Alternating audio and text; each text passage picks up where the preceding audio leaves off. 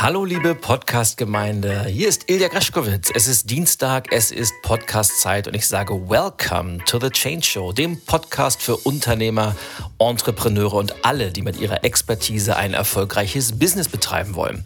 Heute mal wieder mit einer Interviewfolge. Das haben wir lange nicht gehabt und es ist auch eine sehr spezielle geworden, denn vor einiger Zeit habe ich mich mit George Antoniadis verabredet. Er ist äh, Grieche, der in der Schweiz seit vielen, vielen Jahren lebt. Er ist äh, Multi-Entrepreneur, wie man so schön sagt. Und wir haben uns, uns kurz äh, online ausgetauscht. Wir sind über eine gemeinsame Bekannte zusammengekommen und hatten uns verabredet, dass wir uns zu einem ja, virtuellem Kamingespräch treffen wollten, wo wir uns ein wenig unterhalten wollten.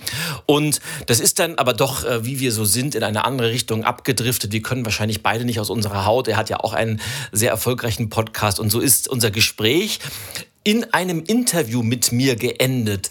Und nachdem wir dieses Interview beendet haben, haben wir dann beschlossen, das ist eigentlich schade, dass nur ich so viel erzählt habe und er gar nicht und haben uns dann gleich zu einem Rückspiel verabredet. Und in dieser Podcast-Folge hörst du also das Hinspiel, wo George Antoniadis mich interviewt und du wirst äh, viele, viele spannende Dinge über meine Geschichte erfahren, über meine unternehmerischen äh, Grundzüge, meine Philosophie, meine Werte und ganz, ganz viele andere tolle Sachen. Und in der kommenden Episode hörst du du dann das Rückspiel, wo ich George Antoniadis interview. Da kannst du dich schon mal sehr darauf freuen. Und für den Moment wünsche ich dir ganz, ganz viel Freude mit dem Interview und wir hören uns in der nächsten Woche wieder. Ciao, ciao. Herzlich willkommen, äh, liebe Zuschauer, liebe Zuhörerinnen, heute mit einer ja, Special-Episode, denn wir haben uns äh, gerade noch mal ausgetauscht, wer eigentlich heute bei wem zu Gast ist. Entweder äh, der George bei mir oder ich beim George und haben gerade beschlossen, dass wir das anders machen, so dass wir einfach jetzt uns die nächste, je nachdem wie lange wir brauchen, so die nächste Stunde einfach ein wenig austauschen und gleichzeitig Host und Gast sind. Und weil das so ist, spiele ich den Ball auch gleich zu dir rüber, George. Ja, ähm, ich, ich, ich freue mich total, mit dir heute auszutauschen. Ich kannte dich offen gestanden nicht. Äh, eine Bekannte von mir hat, hat mir den Link geschickt, gesagt, hey, kennst du den? Der ist ein cooler Typ, der würde gut zu dir passen. Ich habe noch nie gehört, da war ich auf deiner Website, gesagt, hey, wow, äh, da wirklich was drauf und äh, super sympathische Ausstrahlung. Ich gesagt, hey, doch, mit dem hätte ich noch Lust, mal auszutauschen. Und äh, als wir uns mal kennengelernt haben vor einigen Tagen, habe ich gesagt, hey, wow, äh, wir haben doch einiges gemeinsam. Und äh, ich freue mich total jetzt darauf, mit dir mal auszutauschen mal äh, mehr über dich zu erfahren und vor allem meine, meine Hörer, dass sie mehr, äh, dass sie dich kennenlernen, weil äh, in, der, in der Schweiz gibt es kennt man dich noch nicht so ganz. Und äh, ich finde, das wäre, das müssen wir unbedingt nachholen. Ja, und das ist äh, witzigerweise umgekehrt fast genauso gewesen. Also unsere gemeinsame Bekannte hat ja auch mich angeschrieben und gesagt, Mensch, den musst du kennenlernen. ja, griechischer Name aus der Schweiz, das ist aber komisch, ja. Und dann habe ich mir das auch mal angeguckt. Und naja, und wie das oft so ist, nachdem man sich dann das erste Mal persönlich kennenlernt, in diesem Fall persönlich einfach äh, virtuell schon mal, äh, habe ich auch gedacht, wow, das ist aber ein ziemlich lässiger Typ, coole Lebensgeschichte, mega spannende Ideen im Kopf, tolle Projekte. Und ja, so hat uns das, das Schicksal in, in Form äh, unserer gemeinsamen Bekannten einfach zusammengeführt. Und ja, ich, ich freue mich drauf, dass, dass ich dich und dass ich auch deine Ideen, deine, deine, deine Denkweisen und deine vielleicht deine Strategien, die du so anwendest jeden Tag, dass ich die meinen Zuhörern und Zuschauern einfach mal ein bisschen näher bringen kann. Und äh, bin sehr gespannt, wohin uns dieses ungeskriptete Gespräch führen wird. Genau. Lass uns gleich einsteigen. Äh, vor allem, äh, was, was, was ich spannend finde, ist immer die Biografie der, der Menschen. Ähm, warum machst du das, was du, also du machst ja, also was machst du heute genau? Du bist ja, äh, ja Speaker, aber ich sehe auch im Hintergrund sehr viele Bücher. Was machst du genau? Alles. Ja, Speaker ist natürlich einer meiner, meiner Haupt Tätigkeiten in Anführungsstrichen. Ähm, es ist aber eigentlich nur ein, ein wie sagt man so schön im Marketing-Sprech, ein, ein Distributionskanal meiner Ideen und meiner Expertise. Ähm, ich beschäftige mich mit dem Thema Veränderung. Also wie ticken Menschen und wie gehen Menschen mit dem Thema Wandel um? Äh, arbeite ganz, ganz viel mit, mit großen Organisationen, mit, mit mittelständischen Betrieben, mit multinationalen Konzernen und begleite die, die einzelnen Menschen dabei und dann im Umkehrschluss eben auch die Unternehmen, wie man Veränderungen gestalten kann, wie man sich auf die Zukunft vorbereiten kann. Und ja, dieses Thema beschäftigt mich einfach jetzt seit, seit zehn Jahren. Seit zehn Jahren habe ich mein eigenes Unternehmen und ich halte Vorträge zu dem Thema. Ich habe ja, wie man hier sieht, äh, zehn Bücher geschrieben dazu und mache eigentlich nichts anderes als jeden einzelnen Tag mich mit dem Thema Change, mit dem Thema Transformation zu beschäftigen. Und ja, und äh, Speaking ist eine eine Möglichkeit oder ein, einer meiner Wege, wie ich meine Ideen, meine Botschaften nach draußen bringe, genauso auch wie dieser Podcast, in dem wir uns gerade befinden. Und ja, ich versuche einfach so so, so breit es geht meine ja meine meine Ideen, meine Haltung, die ich zu dem Thema habe, nach draußen zu streuen. Und jetzt äh, typisch George, warum machst du das, was du machst? Also warum ist Veränderung für dich ähm, so, so treibende Kraft? Was hat das mit dir zu tun? Ja, eine ganze Menge. Also ich, wie das oft so ist, das, was man äh, sich als, als berufliche ja, Passion irgendwann raussucht oder was oder umgekehrt, was einen sich selber raussucht, ist ja durchaus immer so, so ein, ein, ein roter Faden der eigenen Biografie, des eigenen Lebens. Und so war es auch bei mir. Also ich habe schon während meines Studiums, ich habe nach der Schule ganz, ganz konservativ, weil ich damals wie viele äh, andere damals auch nicht gewusst habe, was machst du denn jetzt mit deinem Leben? Weil ich muss sagen, ich bin immer heute ganz begeistert, wenn ich 21-jährige Menschen treffe und die sagen, ja, ich habe schon drei Unternehmen gegründet und ich habe eine Vision und da will ich hin. Und ich hatte nach der Schule 0,0 Ahnung, was ich machen soll und habe dann gesagt, Mensch, studierst du halt BWL, ja, das ist, kann man Geld mit verdienen und äh, kann ja nicht schaden. Und naja und während des Studiums, äh, das mich total gelangweilt hat, das nur am Rande, habe ich halt wahnsinnig coole Jobs schon gehabt. Also ich war Dolmetscher für texanische Unternehmen. Ich bin mit afrikanischen Geschäftsmännern äh, durch Mecklenburg-Vorpommern gefahren und die haben dort gepanzerte Limousinen gekauft. Ich war Start-up-Berater. Ich habe Businesspläne geschrieben. Also Wandel hat mich damals schon sehr, sehr stark begleitet. Und dann war ich an einem weiteren Scheidepunkt meines Lebens, denn mein Studium war vorbei und die Frage stand im Raum, was mache ich denn jetzt? Und eigentlich alle Jobs, die ich bis dahin gemacht hatte und die ich auch gerne gemacht hatte, die haben mir irgendwie alle auch gesagt, Mensch, fang bei uns an, steig bei uns ein, das wäre total cool. Und, ähm, und ich weiß noch wie heute, mein Vater hat damals gesagt, Junge, alles brotlose Kunst, das schlagt dir mal schnell aus dem Kopf, du machst was Vernünftiges. Und habe gedacht, na ja, wenn der das so sagt, dann wird das schon stimmen, ja. Und dann habe ich mich ganz klassisch, weil ich ja gesagt immer noch nicht wusste, was ich machen sollte, habe ich mich bei einem großen Einzelhandelskonzern, äh, der damals Karstadt Quelle AG hieß, später dann Arcandor und heute kennt man vor allem die, die Karstadt Warenhäuser, ähm, habe ich mich als Trainee beworben und bin auch tatsächlich eingestellt worden und habe dann damals mit 27, war damals der, der jüngste Geschäftsführer Deutschlands, äh, ein Warenhaus für Karstadt wow. übernommen. Und das muss man in der Retrospektive ein bisschen erklären, äh, weil das war zu einer Zeit, Anfang, also 2001 war das, also Anfang der 2000er Jahre, da war Karstadt noch eine wirklich große, erfolgreiche Marke und besonders in kleinen und mittleren Städten kam einfach der Karstadt-Geschäftsführer direkt in der, in der Besonderheit, in der Wichtigkeit nach dem Bürgermeister, ja, und, und, äh, ja, und, und dann ging meine Karriere los, so dachte ich zumindest, aber als ich startete, schlitterte das Unternehmen einfach in diese Megakrise rein, die ja wahrscheinlich jeder in der, in der Zeitung und in den Medien verfolgt hat. Und habe dann acht Jahre lang für Karstadt gearbeitet, bin in dieser Krisenzeit äh, ganz, ganz oft versetzt worden, habe zehn Standorte im, ganz, im ganzen Bundesgebiet geführt und naja, und wow. jetzt kommt das Thema Wandel wieder ins Spiel, weil nämlich von außen betrachtet war ich mega erfolgreich. Ich habe also diese, diese berühmte Karriereleiter im Sturm erklommen, saß mit 33 äh, auf dem Chefsessel einer der größten Warenhäuser des, des, äh, des Bundesgebietes, wo man in früheren Zeiten ist mal frühestens mit 60 Jahren hingekommen wäre. Und naja, und alle Karrieretore standen mir offen. Und innerlich habe ich festgestellt, das ist überhaupt nicht das, was ich machen will. Ich war einfach von außen erfolgreich, von innen völlig unzufrieden. Und die, dieses, dieses Dilemma hat mich persönlich sehr stark beschäftigt und ja. ja, gleichzeitig habe ich mich natürlich die ganze Zeit mit dem mit dem Wandel vom Markt beschäftigt und ich habe dann festgestellt, ich habe ja gerade gesagt, zehn Standorte betreut und ich habe immer wieder Filialen gehabt, wo Teams am Werk waren, die unter schwersten Rahmenbedingungen extremst gute Arbeit abgeliefert haben, die zusammengearbeitet okay. haben, die sie unterstützt haben und die trotz dieser Umstände wirklich auch noch Spaß und Freude am Job hatten. Und gleichzeitig habe ich wieder Menschen kennengelernt, die satt waren, trotz äh, wirklich toller Standorte, die mehr gegeneinander gearbeitet haben, die überhaupt keine Lust mehr hatten, was zu gestalten, die einfach nur noch mhm. Das ausgesessen haben. Und ich habe mich mal gefragt, was ist, was machen denn die einen anderen als die anderen und äh, anders als die anderen? Und was treibt diese Menschen an? Und wie ticken Menschen und wie motiviert man sich? Und ich glaube, in dieser Zeit sowohl meine eigene Biografie als auch die, die Arbeit an sich haben mich einfach begeistert für dieses Thema Veränderung. Und ich wusste relativ schnell, äh, damit willst du mal ein Business betreiben, und zwar dein eigenes Business. Okay. Ich hatte zwar noch überhaupt keine Ahnung, wie das aussehen würde und äh, hatte nur so eine grobe spinnerte Idee im Kopf und es hat auch fast, naja, mal dreieinhalb bis vier Jahre gedauert, bis ich von der ersten Idee im Kopf dann auch die Entscheidung getroffen habe.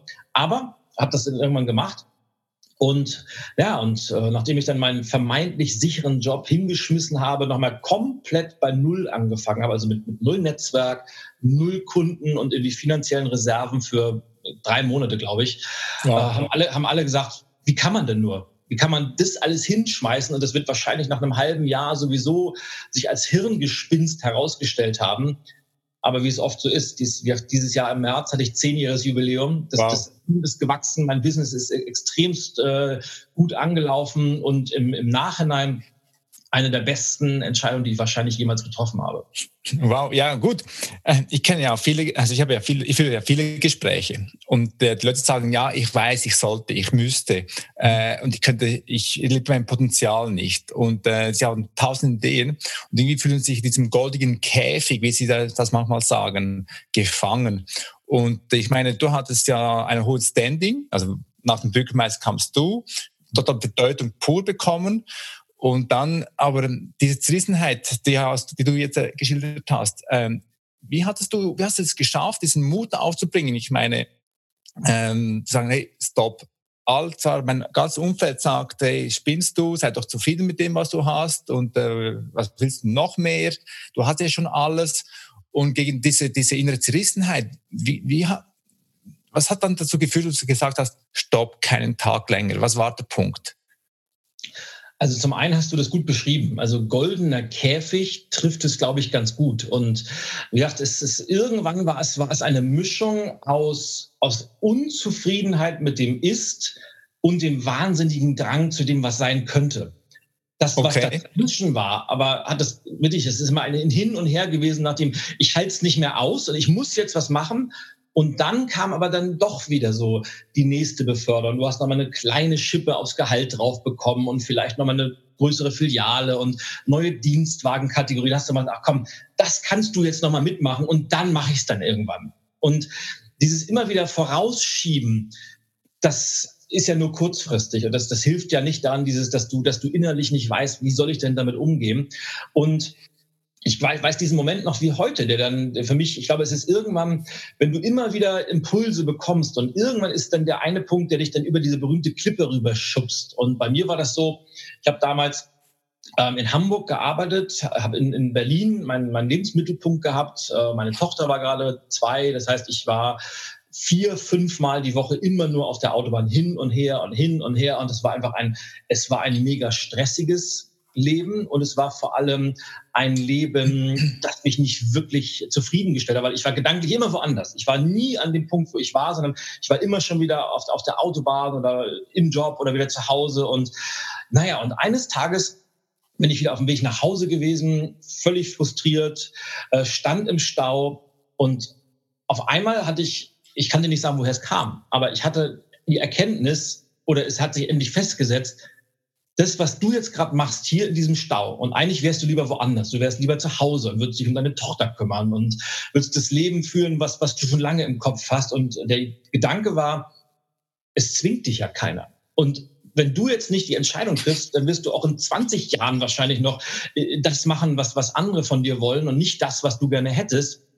Und naja, und dieser Gedanke war einfach der, der, der mich dazu gebracht hat zu sagen, Schluss. Also ich, so, so geht's nicht weiter. Jetzt wird die Entscheidung getroffen und das habe ich gemacht. Und ich habe im Auto meinen, meinen damaligen Chef angerufen, äh, habe den Job gekündigt und ja, und von da an ging es dann los. Dann ging diese berühmte Achterbahnfahrt los. Ja? Und äh, ja, wahnsinnig harte Entscheidung, wahnsinnig schwere Entscheidung mit ganz, ganz vielen Zweifeln, Ängsten im, im Vorfeld belegt. Im Nachhinein die größte Befreiung, die man überhaupt haben kann. Mhm. Du hast vorhin ein super Stichwort gebracht, äh, deine zweijährige Tochter, weil in den Gesprächen höre ich ja auch, ja, ich habe ja Familie, ich habe Verantwortung, ich muss ja schauen ähm, und, und, und, und. Also dieses Thema äh, Familie, Verantwortung tragen, das, das schwingt bei den Menschen extrem hoch mit, eben äh, das Beste für die Familie bieten zu können. Und ich meine, du hast eine zweijährige Tochter gehabt damals, wo du dich mhm. entschieden hast.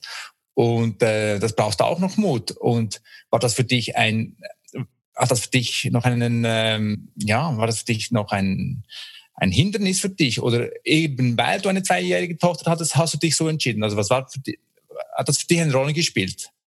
Es hat, eine, es hat, eine, mega große Rolle gespielt und ich finde das auch einen, einen extremst wichtigen Punkt, den man immer bedenken sollte, wenn man für sich irgendwelche Ideen im Kopf hat. Weil wir sind ja alle keine Eremiten. Wir leben ja alle in sozialen Systemen und all das, was wir entscheiden, hat auch immer Einfluss auf die Menschen, die uns wichtig sind, auf unser Umfeld. Und mhm. ähm, oftmals ist es vielleicht und äh, ganz, ganz vielen Menschen, die ich vielleicht auch bei mir in den Coachings habe, wenn die sagen, ich möchte von heute auf morgen alles hinschmeißen, dann frage ich auch, ja, wie willst du denn aber deine Rechnung bezahlen? Wie willst du für deine Familie sorgen? Und das muss man beachten. Man sollte da auch immer einen guten Plan haben und vielleicht auch noch einen Plan B haben aus meiner Sicht.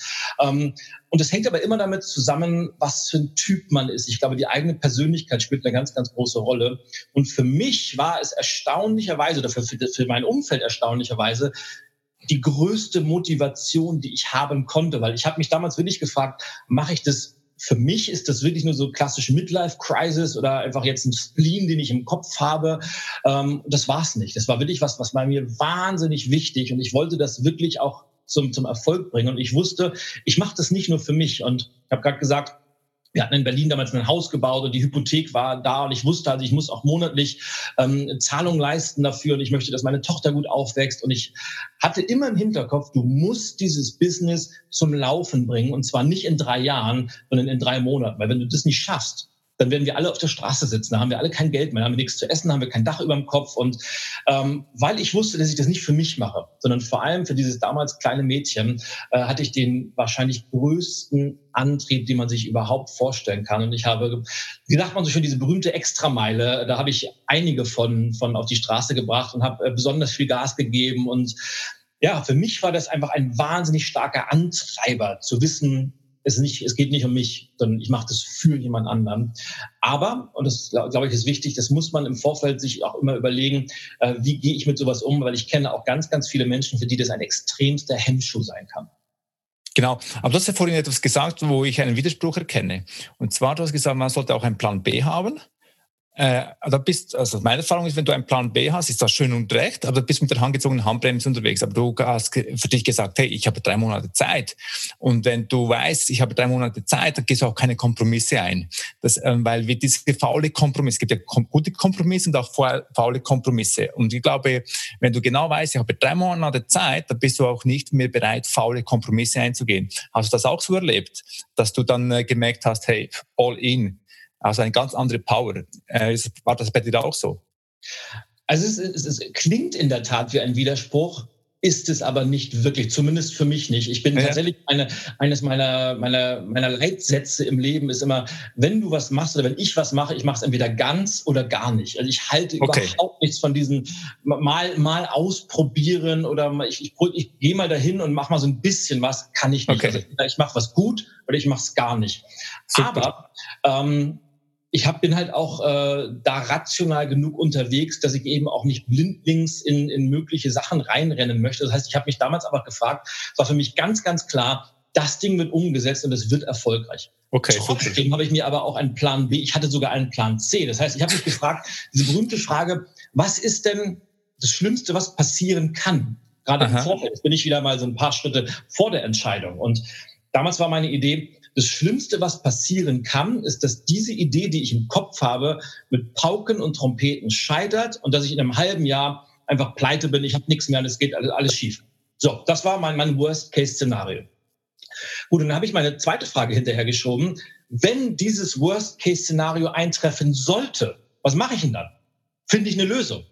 Und ich wusste, selbstverständlich findest du eine Lösung. Ich könnte A, das war mein Plan B, ich könnte sofort jederzeit wieder zurück in meinen alten Job gehen. Ich war gut, ich war jung, ich hatte Perspektive, ich wusste, die würden mich sofort wieder zurücknehmen. Das heißt, ich hatte schon mal diese vermeintliche Sicherheit als Plan B in der Hinterhand. Ich habe gedacht, okay, mhm. wenn das eintreten soll, die nehmen dich nicht zurück. Was würdest du dann machen? Da habe ich gesagt, okay, wenn das auch nicht klappen würde, ich könnte jederzeit, ich könnte kellnern ich könnte irgendeinen Job annehmen in der Gastronomie oder, oder, oder. Das heißt, ich wusste einfach für mich, egal was passiert, ich werde immer einen Weg finden, um damit umgehen zu können. Und ich glaube, diese Sicherheit hat mich oder hat mich noch mehr in die Lage versetzt, diesen Plan A zu 100 Prozent fokussiert umzusetzen. Okay, äh, da bin ich voll bei dir, weil ähm, du hast für dich mal das durchgespielt. Was könnte passieren, wenn? Und du hast jedes Mal für dich gesagt, da bin ich bereit, den Preis zu bezahlen. Äh, okay, das Worst Case. Da bin ich dabei. Worst Case bin ich auch dabei. Und das heißt, du hast diese latente Ängste sichtbar gemacht oder Szenarien und gesagt, okay, das wäre so wirklich der Plan B, C, D und so weiter. Und äh, ich merke, ich kenne das ja auch aus meiner Erfahrung und ich kenne das auch in den Gesprächen, dass die meisten Menschen sich diese Gedanken gar nicht machen. Was wäre, wenn? Und bin ich auch bereit, diesen Preis zu bezahlen? Und wenn du das mal für dich abgehakt hast, dann hast du eben den freien Rücken zu sagen, dann go for it. Und äh, das ist auch wieder so diese Nuance, das, dieser Unterschied. Äh, spricht ja nichts gegen äh, Auswahl zu haben, aber du weißt, du hast eine Gewissheit und das gibt dir auch dieses Selbstvertrauen, dass du bereit bist, diese Komfortzone zu, zu, ähm, ja, zu verlassen. Aber erzähl mal danach, das ist das Spannende. Du hast gekündigt, Du hast drei Monate für dich Zeit gehabt. Du hast mhm. eine zweijährige Tochter, wo du eine Verantwortung hast. Du hast ein Haus neu bezogen, wo du finanziell gebunden bist. Was ist danach passiert? Das ist das Spannende, wenn ein Held sagt, okay, go for it. Ja, danach habe ich zwei Sachen erlebt. Zum einen habe ich zum, zum ersten Mal nach vielen, vielen Jahren diese, diese Freiheit genossen, mein eigener Chef zu sein. Und ich muss dazu sagen, dass ich schon während meiner Zeit, wo ich noch als, als leitender Angestellter in einem Großkonzern war, ich habe schon immer extremst unternehmerisch gedacht. Also ich habe nie dieses klassische Manager-Denken gehabt. Also ich, ich pulvere das Geld raus, weil es ist ja nicht meins. Das heißt, ich habe jeden Euro, den ich auch damals schon investiert habe, was würde ich das auch tun, wenn das mein Geld wäre? Und aber ich, natürlich ist man immer gerade, man ist gebunden in Strukturen, man ist gebunden in, in, in Standards, die gelten. Das heißt, ich habe auf der einen Seite zum, zum ersten Mal wirklich meine Freiheit genossen, Dinge zu tun und Dinge nicht tun zu müssen, die ich nicht tun wollte. Und das zweite war, ich habe mich mit wahnsinnig großer Lust und mit wahnsinnig viel Herzblut in die Arbeit gestürzt und habe Dinge ausprobiert und habe äh, versucht, so schnell wie möglich Aufträge zu generieren. Ich habe mein Netzwerk aufgebaut und habe am Anfang vor allem alles wirklich alles gemacht, wo man ein bisschen Geld mit verdienen konnte. Das heißt, es war überhaupt nicht wirklich strategisch. Es war sehr, sehr fokussiert. Es war sehr, sehr darauf ausgerichtet, schnell ins Machen zu kommen, schnell ähm, die ersten Schritte zu gehen, äh, weil ich A, von, von mir als Persönlichkeit weiß, ich bin jemand, ich muss mich selbst ins kalte Wasser schmeißen und lerne auf dem Weg, weil ich weiß, dass sowieso Dinge passieren, die man nicht vorhergesehen hat. Und da habe ich halt versucht, mich so schnell wie möglich in dieses Wasser zu schmeißen. Und ja, es war einfach diese, gerade diese, diese Anfangszeit war wahnsinnig toll. Sie war natürlich immer auch wieder mit, mit Zweifel und Unsicherheit geprägt. Äh, wie lange wird das funktionieren und was passiert im nächsten Monat? Aber ähm, wenn man anfängt, und das ist auch, was ich, was ich heute meinen Kunden immer wieder mitgebe, ähm, der beste Weg oder die beste Möglichkeit, mit Unsicherheit umzugehen, ist aktiv zu sein, ins Handeln zu kommen, Dinge auszuprobieren, weil dann hat man das Heft des Handels auch in der Hand und muss nicht so mhm. abwarten und sagen, jetzt mal gucken, was jetzt passiert und äh, vielleicht klappt es, vielleicht nicht, sondern wenn man aktiv umsetzt, dann, dann wird auch was draus. Und naja, und so habe ich losgelegt und Schritt für Schritt dieses Business aufgebaut. Cool. Ähm, was dann ja oftmals so ist, du, du hast einen sicheren Job gehabt, oder? Du hast ja in Bekleidungsindustrie gearbeitet und dann machst du dich, dann machst du dich ja selbstständig. Ja. Und ähm, ich meine, wo ist der, der Kontrast? Du, du machst ja was ganz anderes. Also hattest du diese Glaubwürdigkeit bekommen oder musstest du gegen diese Glaubwürdigkeit kämpfen? Oder ist es nur ein, ein Kopfwiderstand gewesen? Ah, das ist eine gute Frage. Ich glaube, ähm, dass, dass die Kombination, dass das mir ganz gut geholfen hat, weil dadurch dass ich diese Vergangenheit hatte, wo ich herkam und dass ich auch einen, wie sagt man so schön, einen proven Track Record hatte, ähm, hat mir das unheimlich viel geholfen, weil ich eine gewisse Credibility hatte und weil ich eine, eine, eine Expertise aufbauen konnte. Und, Verzeihung, ich hatte gerade das Telefon geklingelt. Und ähm, das hat mich halt gerade in, in, in Gesprächen mit, mit potenziellen Kunden in eine Lage versetzt zu sagen, da ist jemand, der ist vielleicht noch relativ frisch im Business, weil er gerade es angefangen hat. Aber der weiß halt, worüber er spricht. Der hat jahrelange Erfahrung, äh, der hat all das, worüber er spricht, selbst erlebt. Der hat als Führungskraft gearbeitet, der hat Teams geführt, auch wenn er damals noch sehr jung war. Der weiß, wie man kommuniziert. Und ich glaube, diese Kombination hat mir in der Anfangszeit sehr, sehr geholfen, mein, mein Standing zu finden, auch als, als damals als One-Man-Show, als, als Unternehmer. Mhm. Und darauf muss man halt aufbauen. Ich glaube, das ist was, was viele angehende Unternehmer heute falsch machen oder vielleicht nicht beachten, die tun am Anfang so, als ob sie schon ganz am Ende wären. Also diese, die, ja, dieses berühmte Fake it till you make it. Und dann sage ich mal, ich bin jetzt mega Unternehmer und super erfahren, obwohl man gerade erst zwei Monate am Markt ist. Und das habe ich halt nicht gemacht. Ich habe halt immer, ich dachte, ich bin halt gerade zwei Monate dabei, aber das ist, was ich aufweisen kann. Und ähm, ja, und das hat mich, glaube ich, da in die Lage versetzt, relativ zügig Fuß zu fassen und ja, und das zu tun, was ich auch heute immer noch tue, nämlich meine, meine Marke aufzubauen, ähm, meinen Markenkern zu definieren und natürlich für potenzielle Kunden sichtbar zu werden. Also hast du im Prinzip ähm, dein Produkt ist dein Erfahrungsschatz, den du hattest als Betroffener, nicht als Zuschauer. Das ist auch ein Unterschied. Äh, ja. zu, sehen, was sie äh, falsch machen, besser machen kann, ist einfacher als selber zu erleben, sagen, hey, ich kann mitfühlen und äh, dass das für dich ein, äh, ja, ein Segen gewesen ist. Durch diese Erfahrung warst du auch glaubwürdiger als jemand, der einfach zusieht und sagt, so müsste es sein. Ist das dein, der Schlüssel gewesen? Ich glaube, es, war der Schlüssel, es ist auch heute noch der Schlüssel. Dieses berühmte Walk Your Talk finde ich extremst entscheidend, weil Business hat ja auch ganz, ganz viel mit, mit Glaubwürdigkeit zu tun, mit Vertrauen zu tun, mit diesem berühmten Wort äh, Authentizität. Also glaubt man jemandem das, was jemand verkörpert? Also ist, ist die Marke, die nach außen dargestellt wird, ist die auch wirklich mit, mit Leben gefüllt? Und ja, dieses Thema, das ich, das ich äh, behandle oder das meine Expertise ist, äh, Change, Veränderung, das ist mittlerweile ja ein, ein weil ja ganz, ganz viele begriffen haben, dass das äh, besonders im, in, in der B2B-Welt äh, kein Unternehmen befindet sich äh, nicht in einem Change-Prozess. Alle haben das ganz groß auf die Fahne geschrieben.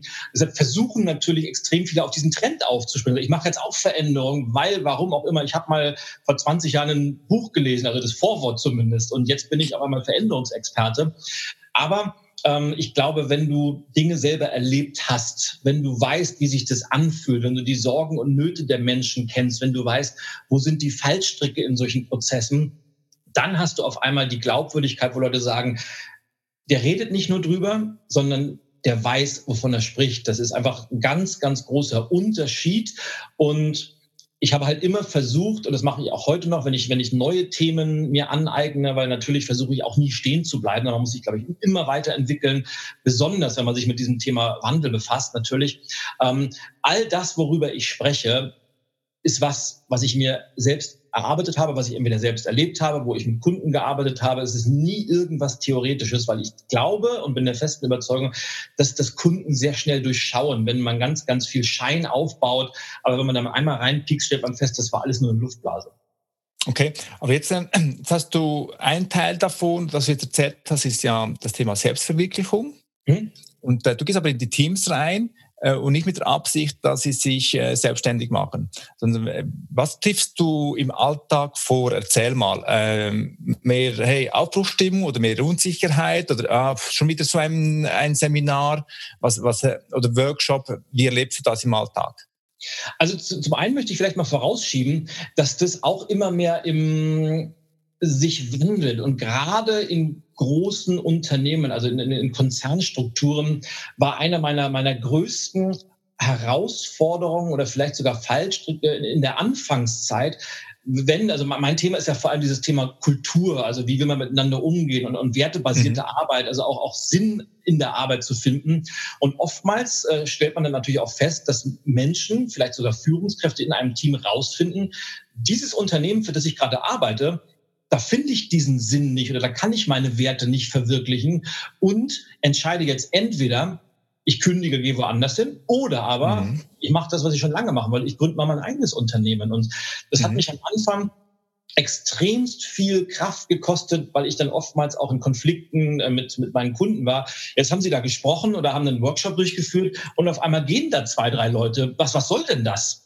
Und das war halt ein Dilemma für mich, gerade am Anfang, bis ich irgendwann natürlich auch in vielen Gesprächen herausgefunden habe, was die Alternative dazu gewesen wäre, nämlich dass diese Menschen da bleiben, innerlich kündigen und einfach nur unzufrieden Dienst nach Vorschrift machen, was dann wieder für das Unternehmen auch nicht das Passende wäre. Und mhm. das ist eines der, der größten Erkenntnisse oder der größten Erkenntnisse der letzten Jahre, dass Unternehmen zum Glück immer mehr Wert drauf legen, dass die Menschen in ihren Teams haben wollen, die sich damit identifizieren, die Lust haben, da ein Teil von zu sein und im Zweifel zu sagen, wenn jemand sich partout nicht damit identifizieren kann, wunderbar, dann ist es halt, dann soll es halt nicht sein. Dann lassen wir den auch gehen, weil das für beide Seiten das Beste ist.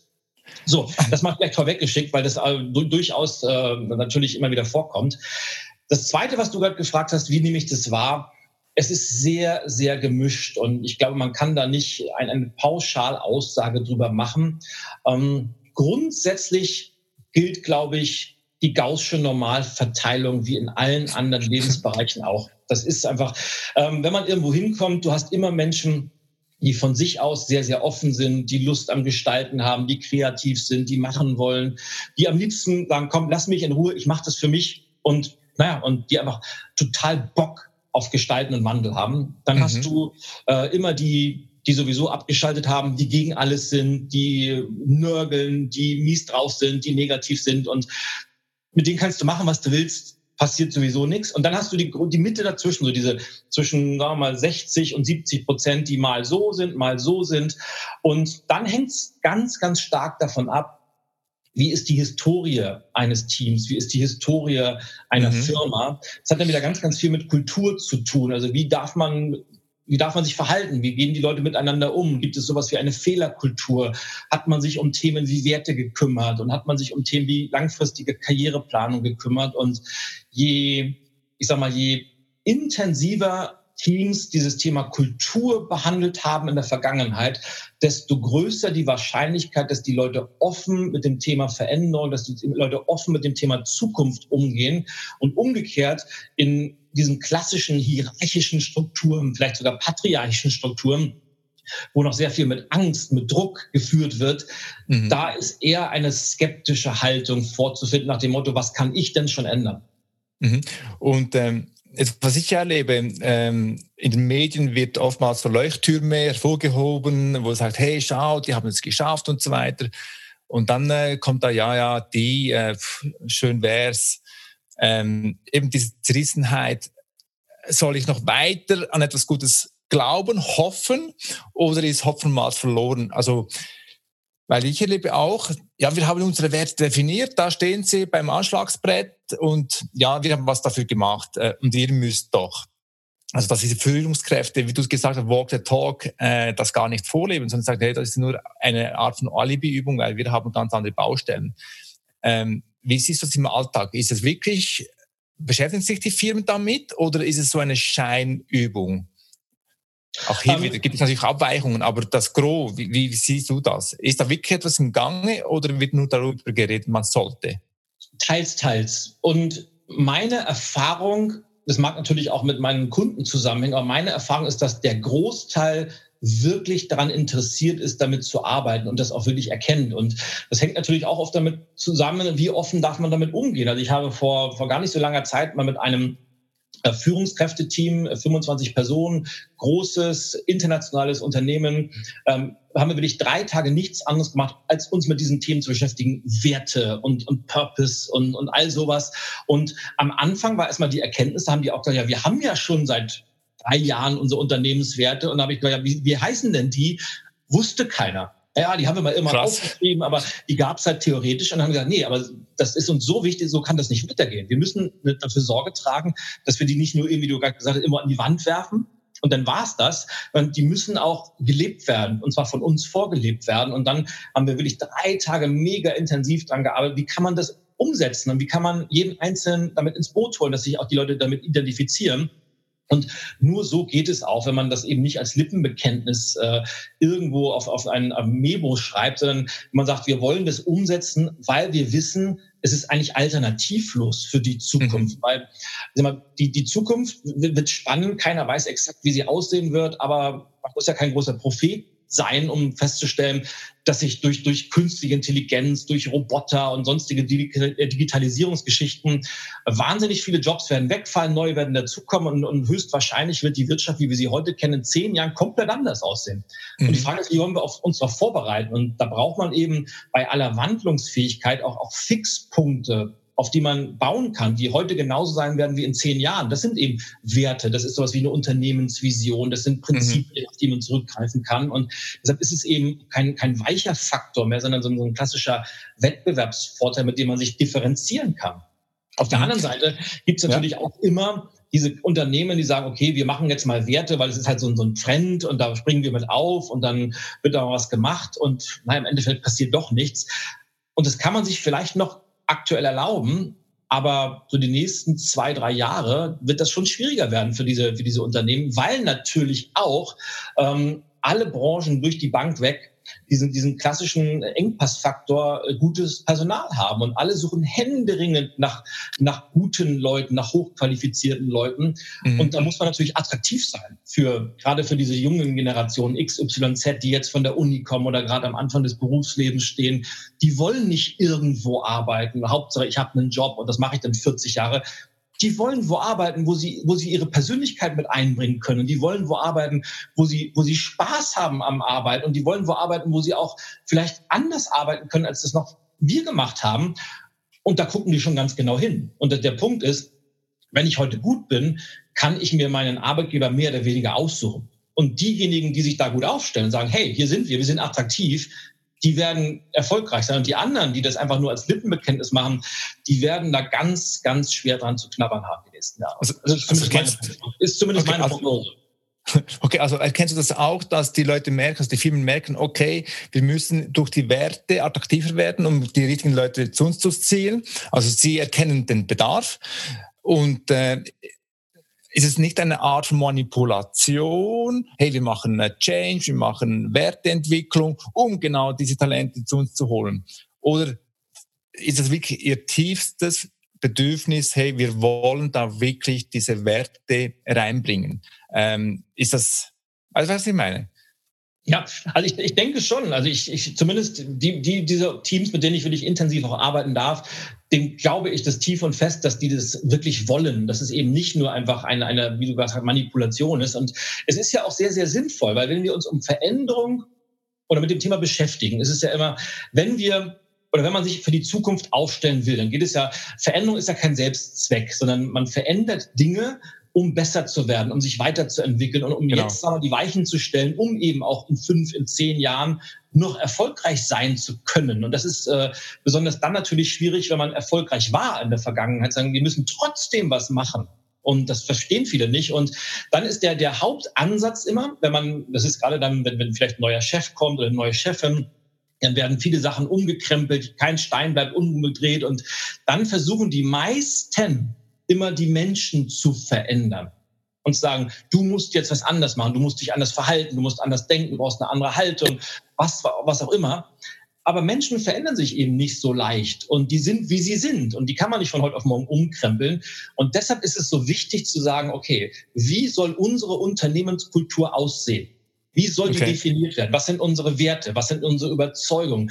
Wie ist unsere Unternehmensvision? Und dann suche ich mir Leute, die sich damit identifizieren, weil dann muss ich sie nicht verändern, weil dann habe ich Super. Leute angezogen, die ich haben will. Und ich glaube, das ist ein, ein sehr, sehr sinnvoller Weg. Das stimmt, Zugehörigkeit, wie das Apple ja sehr vorbildlich äh, aufgebaut hat. Ähm, jetzt ist meine Frage ist, das ist immer der Spagat, das heißt ja der Spruch Never change a winning team. Es lief ja gut, wieso soll ich jetzt noch etwas ändern? Weil wenn ich jetzt etwas ändere, könnte ich ja das ja gefährden, weil ich habe mich so optimiert, dass es jetzt gut läuft. Also wo ist der Spagat zwischen Never Change Winning Team und trotzdem ständig im Wandel zu sein? Äh, erkennst du das auch in, im Alltag, diese, diese, diese Balance hinzukriegen? Ja, das ist, das ist die entscheidende Frage jeden einzelnen Tag. Und äh, was man heute nie vergessen darf, wir sind ja in einer Zeit oder leben in einer Zeit, die so komplex geworden ist, dass es eben keine einfachen Antworten mehr gibt. Und auch wenn das viele gerne hätten immer, es gibt keine Formeln, die man irgendwie drüber stülpen kann. Und es gibt keine sieben Schritte Plan, die man nacheinander abarbeitet und dann funktioniert irgendwas, sondern man muss ja. immer egal wie klein oder wie groß ein Vorhaben ist, man muss immer individuell hingucken. Und wenn man was schon 20 Mal gemacht hat, muss man auch beim 21. Mal noch individuell hingucken. Und dann ist immer die entscheidende Frage, was funktioniert so gut, dass wir es bewahren wollen, vielleicht weiterentwickeln, nachjustieren. Und gleichzeitig müssen wir natürlich auch immer die Bereitschaft haben, alles auf den Prüfstand zu stellen, radikal zu hinterfragen. Natürlich vor allem uns selber, wie wir denken, unsere Entscheidungsstrategien, unsere Denkmuster. Und, ja. und das, kann man eben nicht pauschalisieren, weil nicht alles, was neu ist, ist gut, nicht alles, was alt ist, ist schlecht. Man muss bei jedem einzelnen Fall diese Entscheidung immer wieder treffen und zwar täglich. Und das macht es ja auf der einen Seite so herausfordernd, aber eben auch spannend. Mhm. Was ich ja dann höre bei den Leuten, denen ich arbeite, sagt, hey George, alles schön und gut, ich verstehe das, ich bin voll überzeugt. Nur haben wir ja Zeitfaktor. Ähm, wir sind sonst knapp bei Leuten oder wir haben nicht genügend Zeit, wir haben äh, Konkurrenzdruck, wir haben Margendruck. Äh, wir müssen sofort handeln, wir brauchen sofortige Maßnahmen. Aber Kultur ist ja auch zeitintensiv und ich habe gar keine Beweise, ob es auch funktioniert. Aber wenn ich heute eine Maschine kaufe, dann weiß ich sofort, hey, äh, ich kaufe die Maschine und am Morgen sie, steht in der Halle, kann ich sofort produzieren oder einen Computer. Da habe ich sofortige Ergebnisse. Und ähm, wie gehst du bei deinen Kunden mit dem Thema Zeitfaktor äh, um oder die Gewissheit zu haben, hey, zahlt das dann irgendwann mal ein? Oder sagen sie, hey, wir wissen, irgendwann zahlt das ein und wir haben keinen zeitlichen äh, Druck. Wie erlebst du das im Alltag? Ich erlebe das extremst äh, krass und intensiv, weil natürlich stimmt das, äh, dass wir in einer Zeit leben, in der man sich, der der Zeitdruck extremst hoch geworden ist. Und natürlich sind die Unternehmen unter Druck, was, was KPIs angeht, Umsätze, Kosten, Prozesse etc.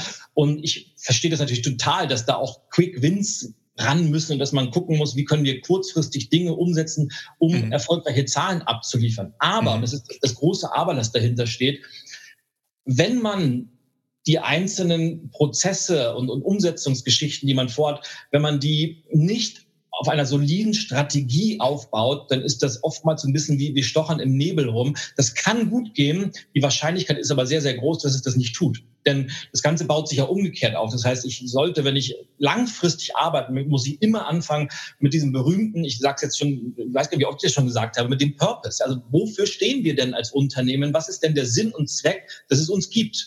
Und das kombiniert mit Werten, daraus baut sich ja dann die Unternehmensstrategie auf. Also diese Leitplanken, wie genau. wollen wir da, wo wir heute sind, wie wollen wir in die Zukunft kommen? Und aus dieser Strategie entwickelt man dann die Unterziele und ganz zum Schluss die, die Prozesse, die man abarbeitet.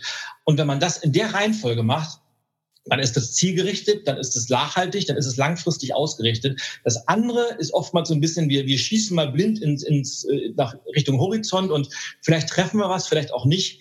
Das heißt, auch wenn der Zeitdruck und der Zeitfaktor natürlich sehr hoch und relevant ist, empfehle ich trotzdem immer, das so sorgfältig wie möglich aufzubauen, weil man langfristig eben dann durch äh, auch die entsprechenden Ergebnisse erzielen kann. Also dadurch die richtigen Dinge tun und nicht die Dinge richtig zu tun. Exakt. Okay. Und, die richtigen Dinge richtig zu tun, vielleicht sogar. Nachher, ja. genau, genau. Ähm, jetzt ist aber so, dass irgendwie mehr ähm, disruptive Startups auf den Markt kommen. Die bekommen, mhm. du kriegst heute so schnell Kapital, da macht mal und dass sie da ganze Branchen disruptieren äh, und sagen, ne, uns ist egal, wenn wir zwei, drei, fünf Jahre keinen Gewinn erwirtschaften, äh, weil fremdes Geld zu verballern ist, ist ja einfach. Ähm, wie gehen dann etablierte Firmen mit diesen Herausforderungen gegen äh, eben diese Firmen, Startups, die disruptiv unterwegs sind? Haben sie überhaupt eine Chance? Oder denkst du, nee, die haben, wenn sie ihre, ihr Game spielen, dann äh, sind sie sehr viel, viel, viel weiter als die Startups? Wie erlebst du das? Also zum einen muss man natürlich auch sagen, ich lebe ja in Berlin, was, was zumindest in, in, im deutschsprachigen, glaube ich, der, der Start-up-Hub überhaupt ist. Ähm, hier ist eine wahnsinnig riesige Szene. Man muss immer fairerweise sagen, diese tollen Beispiele, von denen wir alle immer reden, das sind die oberen drei bis fünf Prozent und vielleicht ist das sogar etwas noch geschönt. Wir vergessen sehr, sehr häufig die 95 Prozent der Startups, die äh, entweder innerhalb der ersten sechs Monate komplett scheitern, die nie das Ganze zum Erfolg bringen, aber natürlich die Startups, die dann zum Schluss auch ihr, ihr Produkt an den Markt bringen, eine, eine Branche disruptieren. Die haben natürlich etwas, was die etablierten Unternehmen, ob es jetzt Mittelstandsbetriebe sind oder Konzerne, sehr gerne hätten. Die haben die Geschwindigkeit, die haben die Flexibilität, die haben äh, Strukturen, die eben nicht hierarchisch aufgebaut sind, sondern vielleicht holistisch, was auch immer. Und dadurch wesentlich dynamischer, schneller reagieren können, als das ein träger, großer Tankerkonzern kann. Und deshalb versuchen natürlich ganz, ganz viele Unternehmen gerade, diese Start-up-Kultur in das eigene Unternehmen irgendwie einzubauen. Entweder indem sie einzelne Hubs bilden, äh, die dann im Unternehmen arbeiten, indem sie äh, Startups aufkaufen, die dann äh, parallel arbeiten. Das funktioniert auch immer recht gut. Die Schwierigkeit taucht immer dann auf, wenn man dieses Start-up-Denken und die Start-up-Strukturen wieder in das traditionelle Unternehmen reinholen will, weil da stoßen zwei Welten aufeinander, die mhm. meistens nicht kompatibel sind. Und mhm. das ist durchaus eine Herausforderung, weil ich habe gerade dieses Beispiel gemacht, Tanker, Schnellboot, die kann man nicht miteinander vergleichen. Dann bist du ein Tanker, Klar. bis der sich mal gedreht hat. Das dauert halt, ja. Und deshalb muss man sich auch immer bewusst sein, dass man, wenn man ein Konzern ist, natürlich sich wandeln muss, dass man aber auch immer diesen Zeitfaktor beachten sollte, dass das nie mhm. von heute auf morgen funktioniert. Mhm. Also ist deine Aussage, ähm, Startups ist gut und recht äh, mit dem finanziellen, es ist nicht das der, der Schlüssel zum Erfolg, dass sie disruptieren, sondern der Schlüssel zum Erfolg vom Startup ist äh, Geschwindigkeit, flache Hierarchien, Denkweise, äh, ist im Prinzip ihr, ihr Verhalten, ihre Kultur die sie zum Erfolg macht und nicht das Geld. Ich habe das richtig verstanden. Ja, definitiv. Also natürlich, Geld spielt immer eine Rolle, gerade wenn man in, in, einem Bereich ist, wo man viel entwickeln muss, wo man investieren muss. Ohne, ohne wo ist nichts los. Ja, klar, jedes Startup braucht frisches Kapital, um das, um das Geschäftsmodell vorantreiben zu können. Aber dieses Kapital bekomme ich ja auch nur dann, wenn ich eine gewisse Perspektive aufzeigen kann und wenn ich äh, ein Zukunftsszenario den potenziellen Investoren präsentieren kann, die sagen, wow, da glauben wir dran. Das heißt, ja, Geld ist wichtig, aber das Entscheidende ist eher, wie agiert ein Startup, wie kommunizieren die, wie innovativ sind die, wie haben die sich aufgebaut und organisiert. Das ist im Endeffekt das Entscheidende, weil durch diese Denkweise und durch die Arbeitsweise in Startups haben wir eine komplett andere Arbeitsweise als das Traditionsunternehmen haben. Mhm. Dadurch sind sie ja in der Lage, so extrem disruptiv zu sein, immer wieder neue Produkte, Dienstleistungen zu entwickeln, ähm, zu forschen. Und das ist das alles, alles entscheidend. Also wir können es ruhig mit dem Wort Kultur umschreiben, glaube ich. Okay, weil äh, da kann ich so zusammenfassen, dass die Außensicht äh, ist, wie du es schon mal erwähnt hast, äh, die Außensicht, denken wir, ah, die Startups sind deshalb so erfolgreich, weil sie Geldgeber haben. Äh, das steht ja in den Medien. Achtung, dieses Startup hat nochmal so viel Geld bekommen. Aber die Medien berichten nicht, dass dieses Startup das Geld bekommen haben, eben weil sie innovativ sind, eben weil sie diese Kultur haben, eben weil sie diese flache Hierarchien haben und diese Agilität haben. Und, äh, und wir denken, wir glauben dann als Außenstehender, oh, äh, die kriegen etwas, eine coole Idee, eine Skizze, ein Pitch und dann fließt das Geld. Also das ist der Irrtum, sagst du. Ja, natürlich ist das ein Irrtum. Also muss, sagt uns ja der gesunde Menschenverstand, wenn wir jetzt als, als Investoren auf der Suche sind, wo können wir unser Geld gut anlegen? Und ich habe fünf Startups vor mir, die mir ihre Idee präsentieren, die mir ihre Zukunftsvision präsentieren, sagen, da wollen wir hin. Und das, dann überlege ich mir natürlich auch, wie, wie wahrscheinlich ist denn das? Glaube ich an die Idee? Glaube ich an die Menschen, die dahinter sind? Und haben die wirklich auch eine Strategie dahinter? Und wenn ich das alles erkenne, bin ich natürlich bereit, darin zu investieren, auch wenn es oftmals Risikokapital ist, weil natürlich bewegen sich Startups immer in einem Markt, wo durchaus äh, Unsicherheit vorherrscht und, und nie, niemals gibt es eine Garantie, dass das funktioniert. Mhm. Aber je wahrscheinlicher das ist, desto mehr bin ich bereit, natürlich auch mein Geld zu investieren. Und Investoren sind ja vor allem sehr, sehr rational denkende Menschen. Das heißt, die werden ihr Geld nur dort platzieren, wo sie die Wahrscheinlichkeit sehen, dass dieses Geld vermehrt wird auf Dauer. Und das fließt niemals zufällig und niemals mit der Gießkanne, sondern immer sehr, sehr zielgerichtet. Okay, jetzt äh, hast du was, äh, ein, ein gutes Stichwort für mich gebracht. Ähm, jetzt habe ich festgestellt, es gibt tolle Ideen auf dem Markt und aber da fehlt auch die Persönlichkeit der Person, die diese Idee nach vorne treibt. Also spielt das eine Rolle, ob ein Investor äh, bereit ist, Geld für eine Idee zu bezahlen oder zahlt er Geld für diese Persönlichkeit mit der guten Idee? Beides ist möglich. Also es gibt nämlich, ich habe ja gerade vorhin von, von holistischen Organisationsstrukturen gesprochen. Es gibt immer mehr Startups und auch etwas größere Unternehmen, die sich eben verabschieden von der klassischen hierarchischen Führungs Struktur, wo es einen Menschen gibt, der der Visionär ist, der das Ganze vorantreibt. Und es können Männer, es können Frauen sein. Und die anderen sind die Stufen drunter, die setzen das um, sondern diese, diese holistischen Strukturen sagen halt, ähm, wir sind alle flach, es gibt keine Chefs und keine Chefin mehr, sondern wir machen das alle gemeinsam im Team. Und wenn ich diese Struktur habe und das Ganze funktioniert und ähm, das klingt etwas romantisch, hat natürlich auch immer seine Herausforderungen, aber es ist einfach eine extremst moderne Organisationsform, dann brauche ich keine Typen und Persönlichkeiten, auf denen das aufbaut, sondern da ist das Konstrukt, die Kultur selber der Star, wenn ich das mal so ausdrücken darf. Ja, ja? Ja, Gleichzeitig gibt es natürlich aber auch immer noch heute Unternehmen, die sind extremst geprägt auf den Gründer, weil der Gründer die Idee hat oder weil der Gründer die Werte vorlebt. Ähm, und auch das kann heute noch funktionieren. Deshalb, man kann nie pauschal irgendwie sagen, es muss so laufen, wenn du ein Startup gründest, äh, sei flach, sei holistisch oder bau, baust auf deiner Persönlichkeit auf. Immer die Frage, welche Personen handeln, äh, was bist du für ein Typ und was hast du für eine Zukunftsvision? Mhm. Und ähm, wie erlebst du das, wenn du in eine Firma reingehst, die sagt, hey, wir brauchen Change, wir müssen äh, neu positionieren, Werte definieren und so weiter.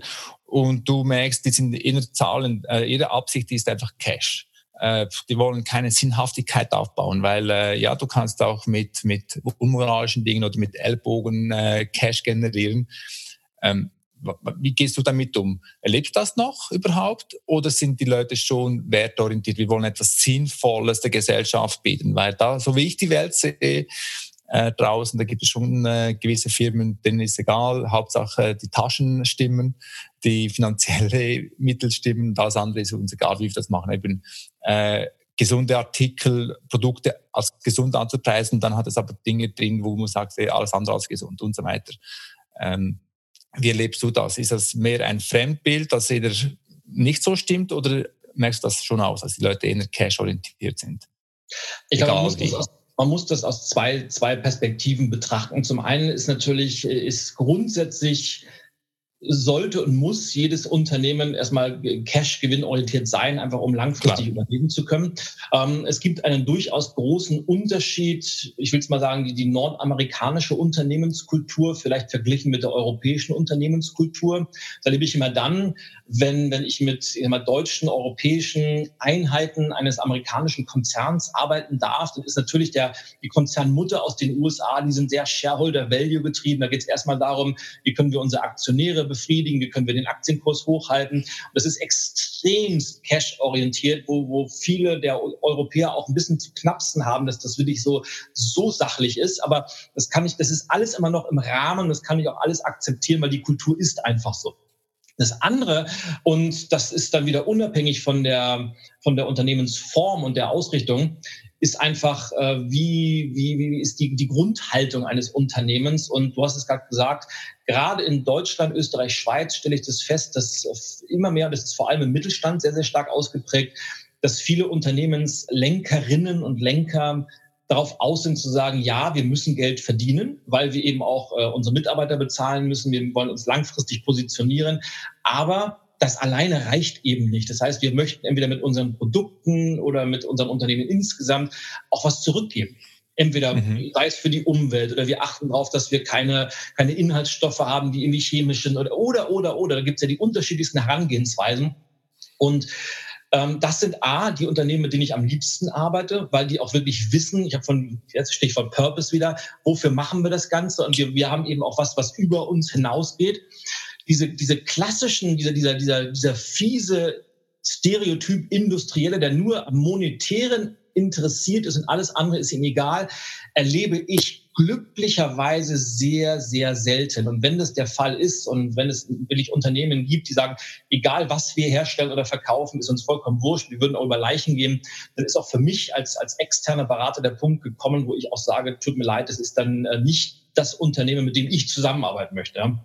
Kann es sein, dass auch deine Persönlichkeit ein, ein äh, durchsichtiger Filter ist, also ein unsichtbarer Filter ist, äh, dass die Leute merken, okay, der Ilja tickt so, äh, den müssen wir gar nicht anfragen oder den du gar nicht ansprichst. Also dass Leute auf dich hin resonieren, die diese Werthaltigkeit sehr wichtig ist, dieses äh, Purpose äh, wichtig ist, dass du diese Persönlichkeit auch repräsentierst durch dein Verhalten, also dass du im Prinzip durch deine eigene Marke die Leute spüren, hey, ja, was er erzählt, kommt vom tiefsten Herzen und nicht, ah, was muss ich erzählen, dass, dass, dass ich verkaufe, dass, dass da auch deine Identität im Prinzip die richtigen Kunden anziehst. Kann das sein? Oh, ich, ich, ich hoffe doch sehr, sehr stark, äh, weil ähm, meine Marke basiert eben auf meinem Purpose, auf meinen Werten. Ich kommuniziere die sehr, sehr offen. Die kann man auf meiner Homepage nachlesen. Da steht drauf, äh, welche Werte mir wichtig sind. Da steht aber auch, äh, was ich komplett ablehne und was, was überhaupt nicht meins ist. Und ähm, eigentlich ist das der gesamte Zweck meines Marketings, das ich für mein Unternehmen betreibe, diese Werte greifbar zu machen und nach außen zu kommunizieren, wofür ich stehe, wofür ich aber auch nicht stehe. Und ähm, ich hoffe natürlich sehr, sehr stark, dass mich vor allem diese Unternehmen anfragen und auch Menschen anfragen, die sagen, wow, der, der tickt so wie wir. Da, da, das können wir uns gut vorstellen. Und andersrum, dass Leute sagen, na, das ist vielleicht nicht der Richtige für uns, weil das ist ja das, was eine Marke im Endeffekt ausmacht, dass man eben nicht von, von, von allen gut gefunden wird, sondern dass man mhm. bestimmte Leute hat, die sagen, finden wir total gut und andere wiederum sagen, oh mein Gott, was ist denn das für ein Typ, können wir überhaupt nicht gebrauchen.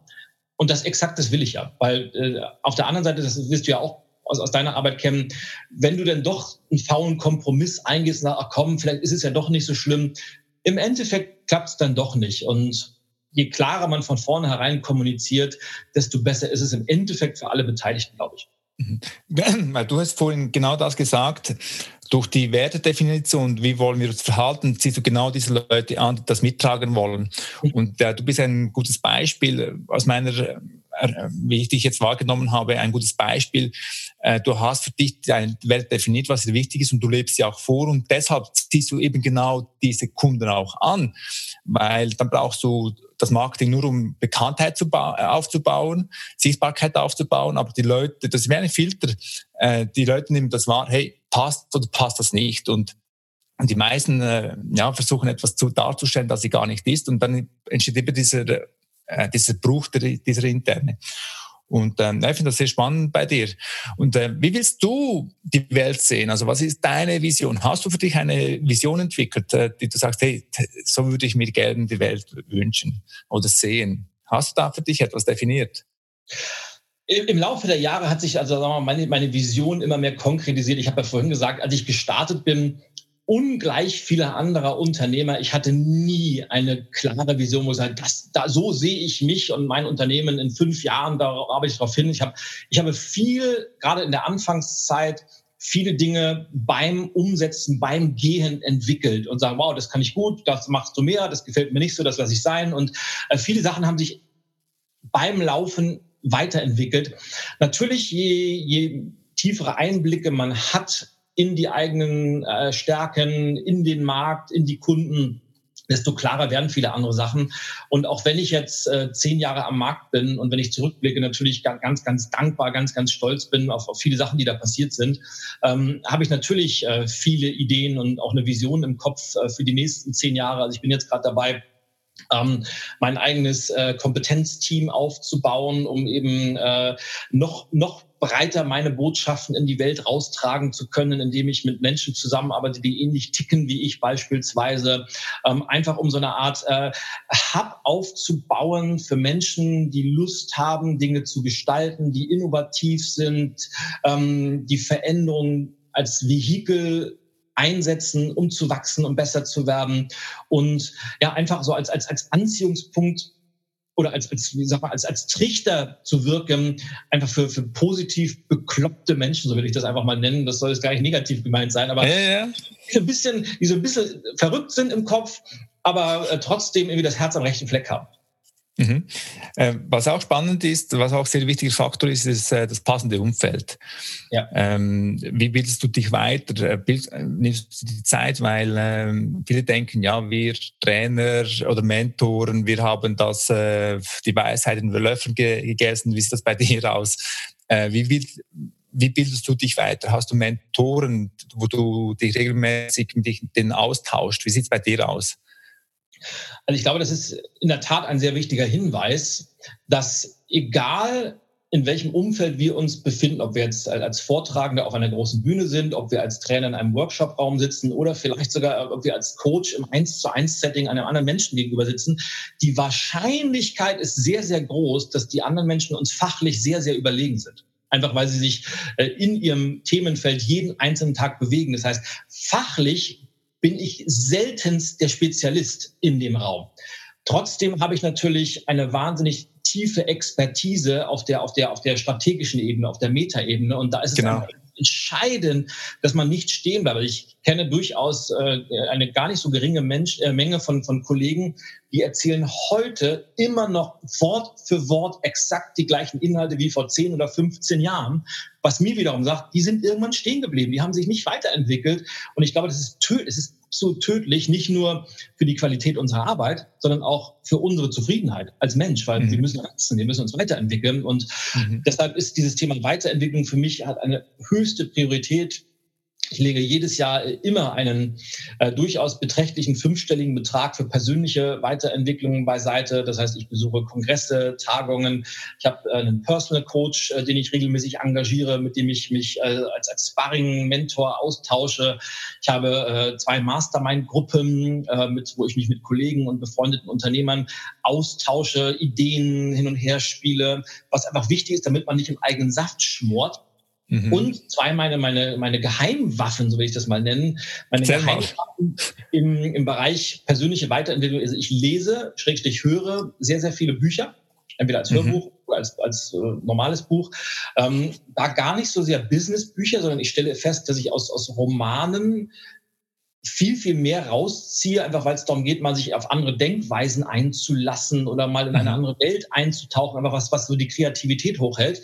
Und das Zweite ist, und das ist, glaube ich, eine Leidenschaft, die wir teilen, äh, ich reise wahnsinnig gerne und zwar um die ganze Welt und egal, wo man ist, ob man jetzt in einem, in einem kleinen Ort irgendwo sagen wir, in Südamerika ist oder in der Großstadt in Asien, nichts inspiriert mich so sehr wie irgendwie andere Kulturen kennenzulernen und sich damit auf Menschen einzulassen, was natürlich voraussetzt, dass man sich auch darauf einlässt und nicht, wie das viele gerade Deutsche machen, die reisen nach, äh, keine Ahnung, Bangkok und gehen als erstes ins Schnitzelhaus, um deutsches Essen genießen zu können. Ja, und das ist, das funktioniert halt nicht. Das heißt, ich versuche immer äh, aus, aus jedem Land irgendwas mitzunehmen und je mehr Eindrücke man sammelt auf dieser Welt, ich sag mal, man, man kann nie der gleiche sein, wenn man zurückkommt. Und deshalb finde ich das Reisen das, die, die beste Möglichkeit überhaupt, um sich persönlich weiterzuentwickeln. Also Neugier hauptsächlich, weil du kannst auch äh, die Neugier auch zu Hause entwickeln, wenn du halt nicht so viel reisen kannst. Also ist Neugier für dich schon äh, zu lernen, also innerer Wachstum schlussendlich mit, durch Neugier ist für dich ein Antreiber. Ja, absolut. Und ich sage mal, selbstverständlich ist, ist nicht jeder in der Lage, ähm, von heute auf morgen das will ich dazu sagen, von heute auf morgen zu sagen, ich will nächste Woche mal nach Neuseeland fliegen oder mal nach Rio de Janeiro mir mal die Copacabana angucken. Ja, jeder ist in, in bestimmten Systemen erstmal drin. Wenn man das aber möchte, glaube ich, dass das jeder kann, zumindest mittellangfristig.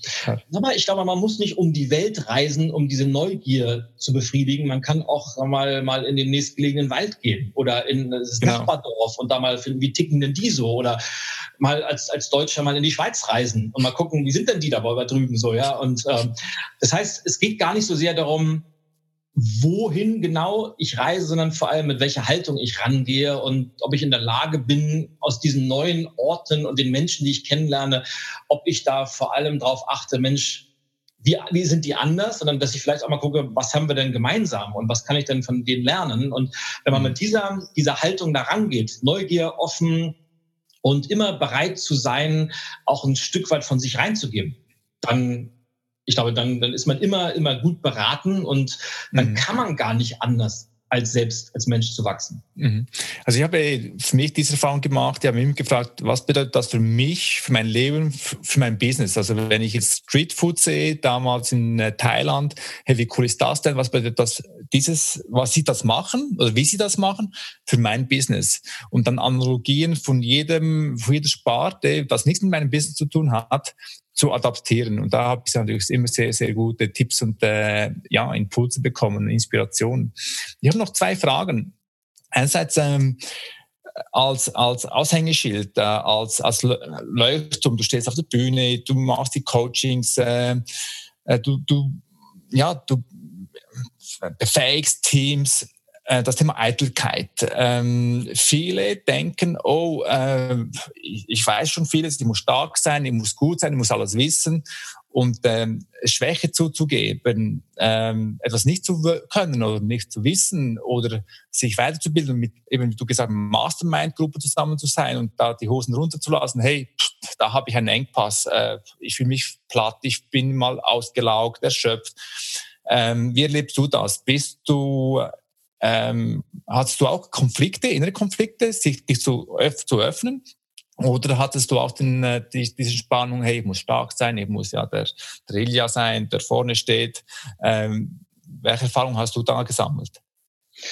Eine ganz spannende. Und es ist tatsächlich, äh, wenn man so schön sagt, es gibt ja bestimmte Wendepunkte im Leben oder es gibt Momente, wo man sagt, da haben sich Dinge um 180 Grad gedreht. Und wenn es einen Moment gab, glaube ich, in meiner Karriere, wo man sagen kann, der war dafür verantwortlich, dass ich so die nächste Stufe gezündet habe oder dass es auf einmal viel, viel erfolgreicher, schneller wurde, war das der Moment, in dem ich exakt das rausgefunden habe. Gerade in der Anfangszeit hatte ich in der Tat immer noch diese, diese, diese Idee im Kopf, du musst ja eine Rolle spielen und du musst äh, bestimmte Distanz halten und du musst sehr, sehr businesslike sein und du musst vor allem die Dinge erzählen, die die Leute hören wollen. Und es hat dann dazu geführt, dass ich äh, ja mehr oder weniger bequeme oder auch nicht bequeme Rollen oder Masken getragen habe, Rollen gespielt habe, äh, dass ich oftmals nur mal als, als, als visuelles Beispiel ich kann mich erinnern, ich bin ganz, ganz häufig zum Beispiel mit, mit Anzug und, und Schlips rumgelaufen.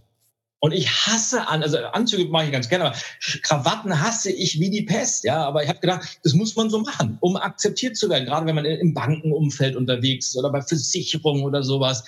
Und, und irgendwann habe ich gedacht, das, das, das funktioniert so nicht, weil das bin ja nicht ich. Und du hast vollkommen recht. Jeder Mensch ist ja, geht durch Konflikte durch und wir haben Tage, da, da sind wir in der energiemäßig nicht gut drauf und wir fühlen uns schlapp oder wir haben irgendwas, womit wir uns äh, gerade persönlich auseinandersetzen müssen. Und irgendwann habe ich angefangen zu sagen, nee, die Person, die ich auf der Bühne bin, die ich im, im Workshop-Raum bin oder sonst wo, das ist exakt die gleiche, die jetzt dir gegenüber sitzt und mit dir spricht. Super. Und äh, habe angefangen, auch wirklich äh, so, so persönlich wie möglich zu sein, ähm, Dinge auch mit Leuten zu teilen, emotionell, äh, auch Dinge zu, zu sagen, mal, wie, wie kann man gerade natürlich in Workshop-Runden, wenn man im persönlichen Gespräch ist, viel, viel, viel, viel besser machen, als das vielleicht mit, mit 800, 900 Leuten der Fall ist, geht natürlich auch, aber zu sagen, auf die Frage habe ich jetzt keine Antwort, weil wir sind ja in der Tat auch, wir sind ja keine Allwissende, wir haben ja nicht zu allem eine Antwort, weil genau. oftmals auch keine passende Antwort, sondern die, die, Frage ist entscheidend. Aber als ich angefangen habe, will ich zu sagen, okay, ich, ich öffne mich einfach radikal und ich bin so persönlich wie möglich. Das war der Moment, wo meine Karriere wirklich losgelegt hat, wo auf einmal die Folgebuchungen rasant angestiegen sind, äh, wo die Testimonials zu den Vorträgen auf einmal sagen, wow, das ist exakt das, was wir hören wollten. Und deshalb, ähm, egal wer, wer zuhört, so als, als Botschaft, ich kann immer nur sagen, seid so generös wie möglich mit euren, was, was euch innerlich beschäftigt, weil die Menschen wollen ja keine glatten Roboter auf einer Bühne sehen, wo alles perfekt ist, sondern die wollen ja Menschen wie du und ich kennenlernen. Und die möchten sich auch reiben können an Ecken und Kanten. Und da muss man auch nicht immer politisch korrekt sein. Man kann auch manchmal was sagen, wo Leute sagen, wow, das fand ich aber nicht so cool, was der gerade gesagt hat. Aber es hat was gemacht mit mir. Und auf einmal wird man greifbar als, als Persönlichkeit. Und das ist, glaube ich, ganz, ganz entscheidend, egal ob man nun von zwei Leuten spricht oder von 2000. Also durch, durch die Selbstoffenbarung oder durch die Verletzlichkeit, sich zu zeigen, hast du Authentizität aufgebaut, Nähe, äh, greifbar, auch als Vorbildsfunktion und im Moment bist du durch die Decke. Also ich glaube, das ist ein Schlüssel, äh, der sehr wichtig ist, den ich auch selber erlebt habe bei mir und auch bei vielen Sales. Im Moment, wenn sie sich verletzlich zeigen, gehen sie durch die Decke, weil sie dann äh, eben diese Kraft entwickeln. Und eben dieser Verstand, ich kann mich doch nicht zeigen, äh, sonst werde ich angegriffen, äh, was können die Leute sagen? Und genau diese Blockade, äh, die da mit einem äh, mitschwingt. Äh, zum Schluss habe ich noch eine Frage an dich. Äh, was ist deine Botschaft an, an deine Zuhörer oder an, an, an die Welt? Was ist deine Botschaft? Äh, Arbeitnehmer oder Arbeitgeber oder die du, was willst du denen mitteilen, den Leuten, den Menschen? Puh, das ist eine ich, Botschaft. Ich, ich, hätte einige Botschaften. Ich glaube, deshalb schreibe ich so viele Bücher, weil ich so viele Ideen im Kopf habe und die müssen irgendwann auch, die müssen, die müssen raus in die Welt. Puh, wenn ich mich jetzt für, auf eine Botschaft ja. fokussiere, ist es. Zu Jahresende, zu Jahresende zum Beispiel jetzt. Hey. Zum Jahresende ist es ja vielleicht passt, passt es ganz gut, weil das Jahresende wird ja von ganz, ganz vielen, übrigens von mir persönlich auch, dazu genutzt, auf der einen Seite mal zu reflektieren, was war so im vergangenen Jahr, was hat gut funktioniert, was war, was ist ausbaufähig, aber natürlich auch gleichzeitig den Blick nach vorne zu werfen und zu sagen, was will ich denn in 2020 auf die Beine stellen und was will ich mit meinem Leben anstellen, wie will ich vielleicht mein Unternehmen voranbringen. Und das Entscheidende, jetzt sind wir wieder beim Thema Authentizität, ist herauszufinden, was will ich denn wirklich? Also was bedeutet Erfolg für mich? Ist es das tolle Bankkonto oder ist es, dass ich auch mein persönliches Leben mit dem beruflichen Leben in Balance habe? Ist es vielleicht genügend Zeit mit meiner Familie? Ist es, dass ich Zeit habe, die Welt zu bereisen? Oder, oder, oder, oder? Weil es ist ja für jeden eine ganz individuelle Geschichte. Und wir sind genau. oftmals in, der, in, der, in dieser Falle drin, dass wir uns entweder von, von Medien oder sozialem Umfeld oder sonst wie einreden lassen, was für uns Erfolg bedeuten müsste und dann danach streben und dann feststellen, wir haben das jetzt erreicht, aber ich bin trotzdem unglücklich. So wie damals meine Geschichte, wo ich auf einmal äh, nach acht Jahren festgestellt, die Karriere läuft super, aber es ist nie meine Karriere. Ich wollte was anderes. Und deshalb so schnell wie möglich rausfinden, was will ich. Das kriegt man vor allem durch diese, diese Arbeit mit, mit dem Thema Purpose, mit dem Thema Werte raus und dann danach handeln. Aber erst kommt die Frage, was will ich wirklich? Und zwar ich. Nicht mein Nachbar, nicht mein Chef, äh, nicht mein Umfeld, sondern ich persönlich. Das braucht manchmal ein wenig Mut, sich diese Frage auch ehrlich zu beantworten. Aber wenn man das für sich herausgefunden hat, dann werden Entscheidungen auf einmal leichter, als sie vorher waren, weil man genau weiß, alles, was ich entscheide, führt mich dahin, das zu bekommen, was ich haben will. Und deshalb mhm. vielleicht so als Botschaft, finde heraus, was dir wichtig ist und dann tu alles dafür, jeden Tag einen Schritt näher zu kommen. Bravo, das ist sehr schön gesagt.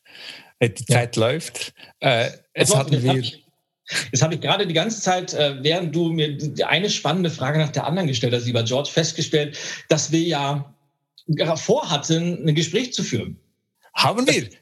Ja, ja, haben wir schon. Aber äh, du, du hast mir eine spannende Frage nach der anderen gestellt und ähm, ich äh, bin begeistert über die Qualität der Fragen. Es hat mir das Gespräch aus Spaß gemacht. Aber ähm, jetzt haben wir natürlich ein Dilemma. Das heißt, äh, wir haben über dich nichts rausgefunden. Es war gar nichts. Das heißt, Noch nicht. Äh, wir machen auf jeden Fall, äh, wir müssen einen zweiten Termin machen.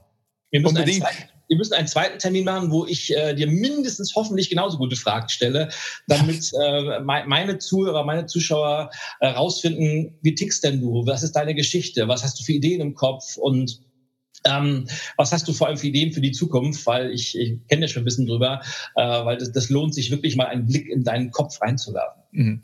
Also ich fand auch, ähm, äh, wir hatten etwas anderes vorgehabt und ich fand, es wäre schade gewesen, wenn wir einfach, äh, weil wir ein Konzept hatten, das durchzuziehen, weil ähm, das wäre nicht gut gewesen für die, für die Zuhörer, weil ich finde, was du dann gesagt hast, äh, das war so wertvoll für viele, so auch als Impuls. Viele wissen, wir wissen ja schon vieles, aber mal diesen Impuls zu bekommen, hey, ja, stimmt, ah ja, habe ich schon schon mal gehört oder habe ich schon vorgehabt. Es wäre schade gewesen, hätten wir da, weil wir dieses Konzept hatten, da zu unterbrechen. Und ich finde, was du da erzählt hast, dich äh, so geöffnet hast, diese Insights zu erzählen, äh, fand ich sehr, sehr wertvoll. Und das wäre alles andere wäre schade gewesen, wenn wir unseren Verstand durchgesetzt hätten. Ähm, Mega. Aber das ist ja, ist ja, auch, hat wieder was mit dem Thema Leben und Business zu tun. Man muss immer einen Plan haben, aber man sollte auch die Flexibilität besitzen, von diesem zu weichen das Richtige tun. Exakt. Und, Aber von daher würde ich sagen, George, äh, gebührt dir das Schlusswort, oder? Äh, es, für mich war es ein Geschenk. Also ich war jetzt im Tower Smile, äh, diese, diese ganze Stunde, es ist so schnell vorbei, ich war im Tower Smile und ich finde es mega, dass du vor allem diesen Mut hattest, äh, trotz externen äh, ja, Zerrissenheit, hey, Tochter, Geld, äh, super Job, dass du den Mut hattest, äh, das zu machen, um in dem Moment, das bewegt mich jetzt wieder, weil du hast dich geopfert, um anderen Menschen besseres Leben zu geben, äh, Sinnhaftigkeit, äh, dass sie sich motiviert, äh, dass sie mit Freude in, äh, in ihr Leben, äh, ja, also sie arbeiten gehen. Also du hast all diese Last mit dir getragen und das bewegt mich enorm, weil äh, du gemerkt hast, es geht gar nicht um dich, es geht was übergeordnetes und ähm, ja, so führst du durch Vorbild, so kannst du auch deiner, deiner Tochter ein gutes Vorbild sein und das bewegt mich enorm und ähm, top, mega. Wow. Vielen, vielen Dank. Ich freue mich, ich freue mich jetzt schon riesig auf unser, auf unser Rückspiel, wenn ich das mal so sagen darf. Sehr gerne. Kannst gerne zu, zu Besuch kommen. Ähm, ja, vielen Dank nochmals für die Gelegenheit, äh, mit dir zu sprechen. Ich danke dir.